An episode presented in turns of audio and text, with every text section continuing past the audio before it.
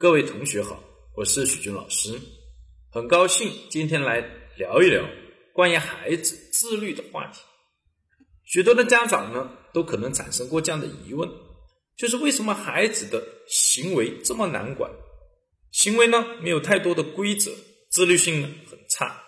比如一年级了还要喂饭，写作业呢总是拖拉，还要人盯着，上学呢哎总是容易呢迟到。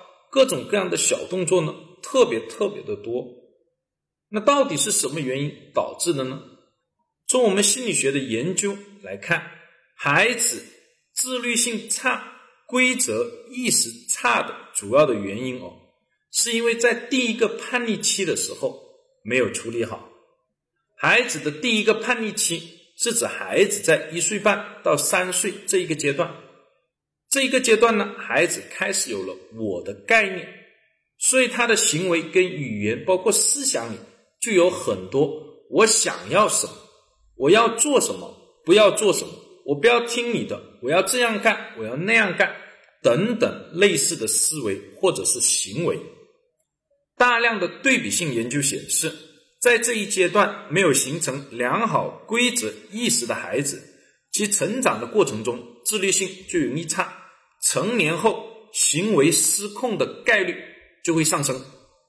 这些研究主要集中在孩子的三种行为上：第一个是自己吃饭，第二个是自己穿衣服，第三个是自己排便。研究显示，孩子在第一个叛逆期，如果在这三个行为上形成良好的规则意识，其成长和成年以后的自律性。社会秩序性、自我管理的能力，相对于那些没有形成良好的规则意识的孩子，会更突出。希望各位家长给予更多的重视，培养好孩子在第一个叛逆期独立的吃饭、独立的穿衣、独立排便的习惯，这对他未来的成长非常的重要。这个话题就讲到这里，谢谢大家。